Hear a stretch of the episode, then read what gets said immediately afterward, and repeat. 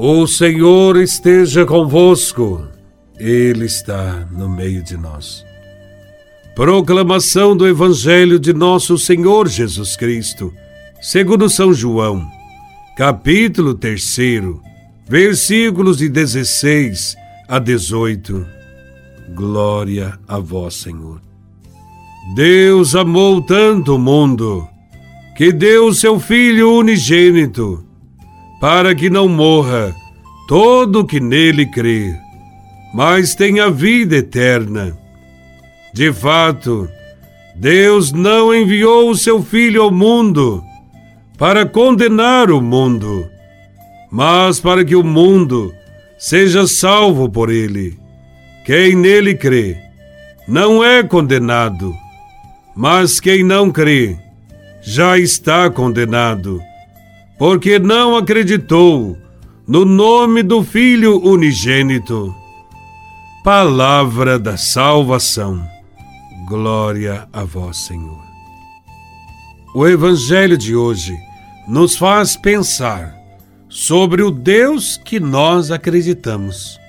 Enquanto que para muitos Deus está associado ao medo, ao castigo, o Evangelho mostra a face serena, eterna de Deus, que chamamos de Pai, como Jesus nos ensinou.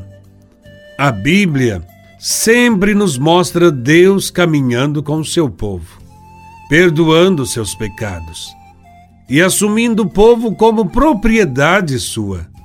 E o Evangelho de hoje nos afirma que Deus de tal forma amou o mundo que lhe deu seu Filho unigênito, para que todo aquele que crer nele não morra, mas tenha vida eterna.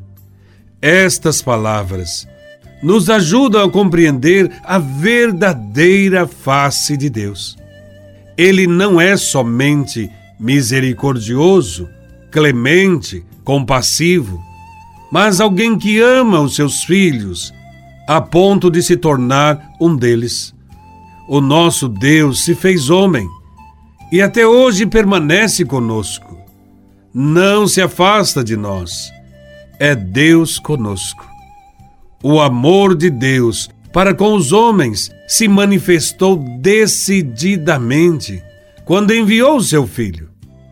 Deus não enviou seu filho ao mundo para julgar o mundo, mas para que o mundo seja salvo por meio dele. O Deus do Evangelho, o Deus que Jesus nos mostrou e nos ensinou a chamá-lo de Pai, é aquele que ama o ser humano, mesmo quando ele se distancia, cometendo pecados. Deus ama indistintamente a todos, não só um povo em particular. Ele ama a humanidade inteira. E esta humanidade é livre para aceitar ou rejeitar o amor de Deus. Ele nos ama, não porque sejamos bons, mas porque Ele é bom, quer salvar, quer comunicar a vida. Deus é aquele que nunca quer perder seus filhos e filhas para o pecado. Deus não deseja que as pessoas se percam, nem sente satisfação em condenar alguém.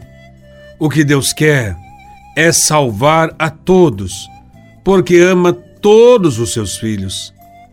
Também o Evangelho diz que quem não crê já está condenado. Esta afirmação esclarece a responsabilidade de todo homem diante do amor de Deus. Hoje, podemos aceitar ou até perder a alegria do abraço de Deus. A salvação ou a condenação não será feita por Deus só no fim dos tempos, mas é o próprio homem que hoje a pronuncia sobre si mesmo, toda vez que acolhe ou recusa a proposta de amor que Deus apresenta mediante Sua palavra. Devemos, portanto, crer no Pai, no Filho e no Espírito Santo. Em cada discípulo de Jesus, deve estar refletida a face do verdadeiro Deus, que é amor. Quanto mais nos esforçamos para viver em comunhão entre nós, mais nos aproximaremos de Deus, que é Trindade, que é comunhão, que é amor. Que a Santíssima Trindade nos faça compreender melhor o dom da comunhão e nos ajude a vivê-la em nossa família, em nossa pastoral, em nossa ação missionária, em nossas comunidades paroquiais. Deus nos ama. É necessário que também encontre em nós uma resposta de amor. Louvado seja nosso Senhor Jesus Cristo, para sempre seja louvado.